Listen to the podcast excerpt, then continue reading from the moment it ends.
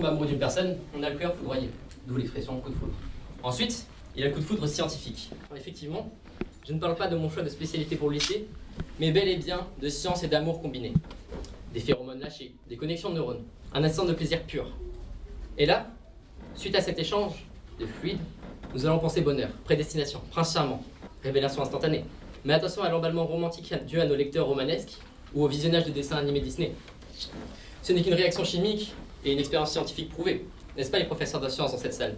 Et le dernier coup de foudre, le plus complexe. Pourquoi? Simplement car on ne peut pas l'expliquer. Il est inexplicable, incohérent et infondé. C'est le fameux coup de foudre sentimental de Frédéric dans l'éducation sentimentale, ou de Phèdre pour Hippolyte, son beau-fils, dans la tragédie de Racine. Je le vis, je rougis, je pâlis à sa vue. Un trouble s'éleva dans mon âme éperdue. Mes yeux ne voyaient plus. Je ne pouvais parler. Je sentis tout mon corps étransi et brûlé. Cette histoire va forcément finir mal.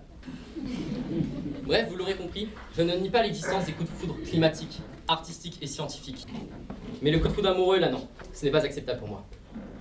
Je vais me mettre à nu devant vous et vous expliquer, mon, vous expliquer mon opinion. Je rejoins plutôt mon personnage homonyme dans les premières lignes du roman d'Aragon. La première fois qu'Aurélien vu Bérénice, il la trouva franchement laide. Dans ce sens-là, je suis d'accord avec lui.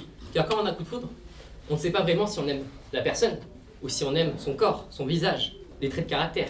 Si ça se trouve, en apprenant à la connaître, nous serons peut-être déçus. Peut-être qu'elle nous ferait du mal.